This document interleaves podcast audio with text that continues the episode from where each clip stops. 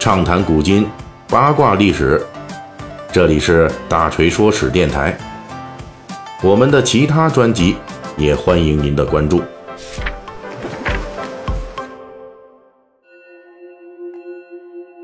咱们不知不觉啊，这个《水浒细节解密》这个专辑已经是播到了第一百零八回了。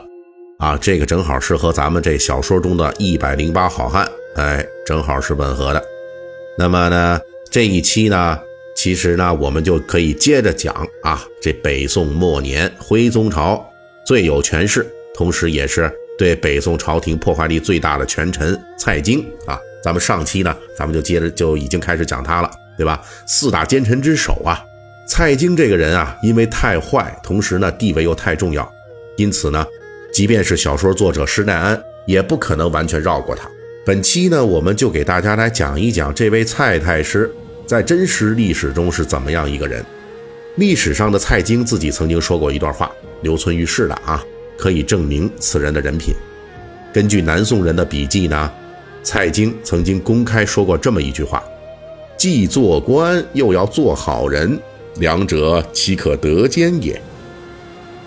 这一句赤裸裸的“当官就不做好人啊”，表达了蔡京不是一般的没节操。毕竟别人呢是偷着搞点坏事而蔡京不是，他是明着来的，属于真正的没有节操，而且还以没有节操为优点。一般来说呢，毫无节操的人容易被人视为骑墙分子。在封建王朝的官场上，这种骑墙的人一般很容易因为见风使舵的时候啊看不太清大势而闪着腰。但是呢，蔡京不怕。蔡京不但毫无节操，而且还公开的毫无节操。他所倚仗的就是他的卓越才能。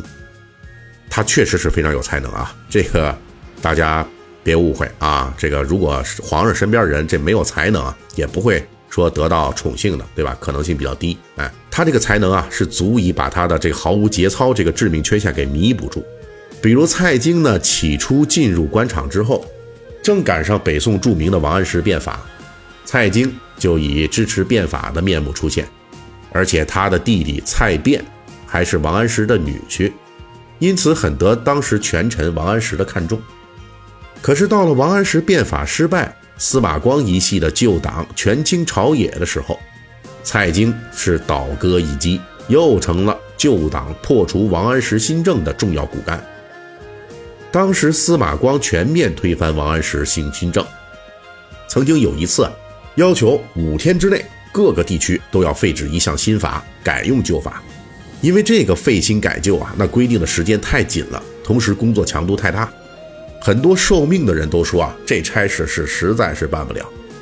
但是唯独当时这开封知府蔡京啊，五天之内是如期废除新法，改用旧法，雷厉风行，这给一代名臣司马光可激动坏了，当场就说啊，如果人人都像你蔡京这样。那还有什么政令不能落实啊？哎，蔡京呢，确实啊很有本事，但是也确实是真没节操。因为就在呢这个成为旧党打击新政的他的这个先锋啊排头兵的八年之后，当初被司马光打击的新党啊又再度卷土重来。所以你们看看这北宋这个政治啊，就一直不太踏实，一会儿是新政，一会儿是保守派，哎，你上我下。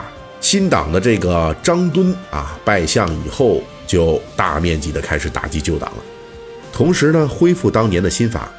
其中在恢复一项新法的讨论中，由于新法旧法牵扯太广，线头太多，因此呢该怎么执行，执行什么，一直是争议不绝。结果是最后蔡京一言而决，直接原样恢复王安石新政的原法，止住了争议。这让张敦呐是极为满意。你们看看这个当初打击新党政策时候啊，他是雷厉风行；如今呢打击旧党了，哎，这一言而决，哎，无一不公开显示出啊，这位政坛新星的毫无节操啊，一会儿这边一会儿那边，而且是仗着自己的眼光狠辣、手腕精明、政治老练，蔡京对自己的这种缺陷根本就是毫无遮掩。当然呢，他也确实是有真本事。不止一位当朝的权臣啊，都夸奖过，说蔡京的这行政本领是真是不错。后来呢，宋徽宗曾经跟这个中书侍郎侯蒙闲话蔡京，这侯蒙呢，当时就说了这么一句话哈，这句话是明粉实黑的啊，他是这么说的：说如果蔡京能够正一正自己的心术，那么前代的贤良宰相啊，谁能比得上他？反过来就是说呢，满朝文武啊都已经知道了蔡京这个人能力出众，同时呢，这个人也是心术非常不正。小说《水浒传》虽然没有一句直接评价蔡京人品好坏的话，但是《水浒传》的重要故事线索之一。托塔天王晁盖等人盗取的生辰纲，就是蔡京搞出来的祸事儿。尤其是描述青面兽杨志押送生辰纲出大名府的时候，书中特别描述了这么一个细节：每辆财物车辆上都插一面黄旗，上面写着“献贺太师生辰纲”啊，就这么一个细节，就能看出来这小说作者施耐庵啊卓越的历史考据功夫。他确实是根据历史真实进行的这个艺术加工。历史上的蔡京啊，他毫不掩饰地利用权势大捞特捞啊。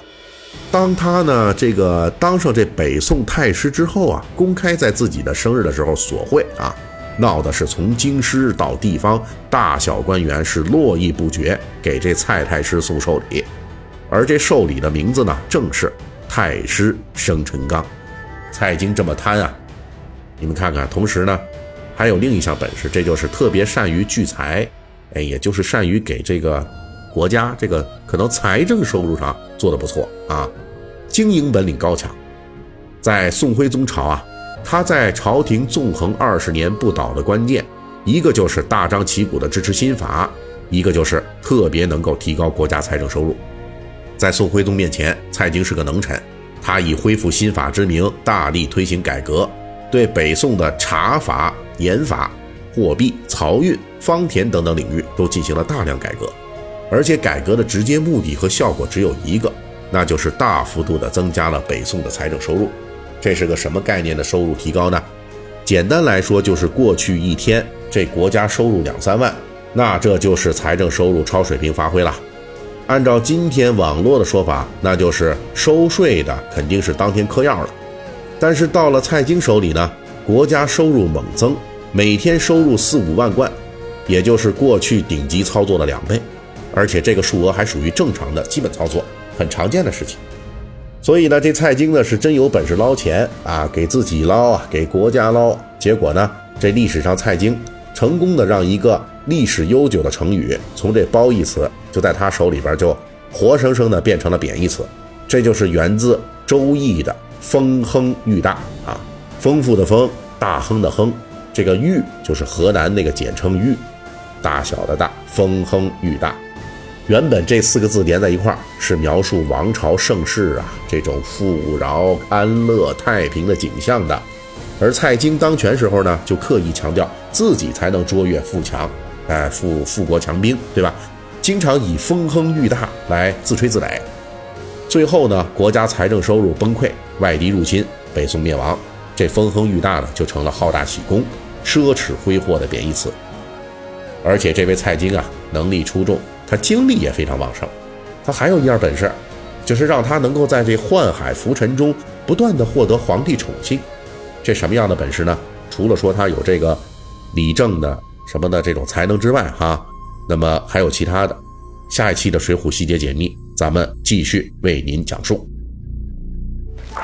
本期大锤就跟您聊到这儿，喜欢听您可以给我打个赏。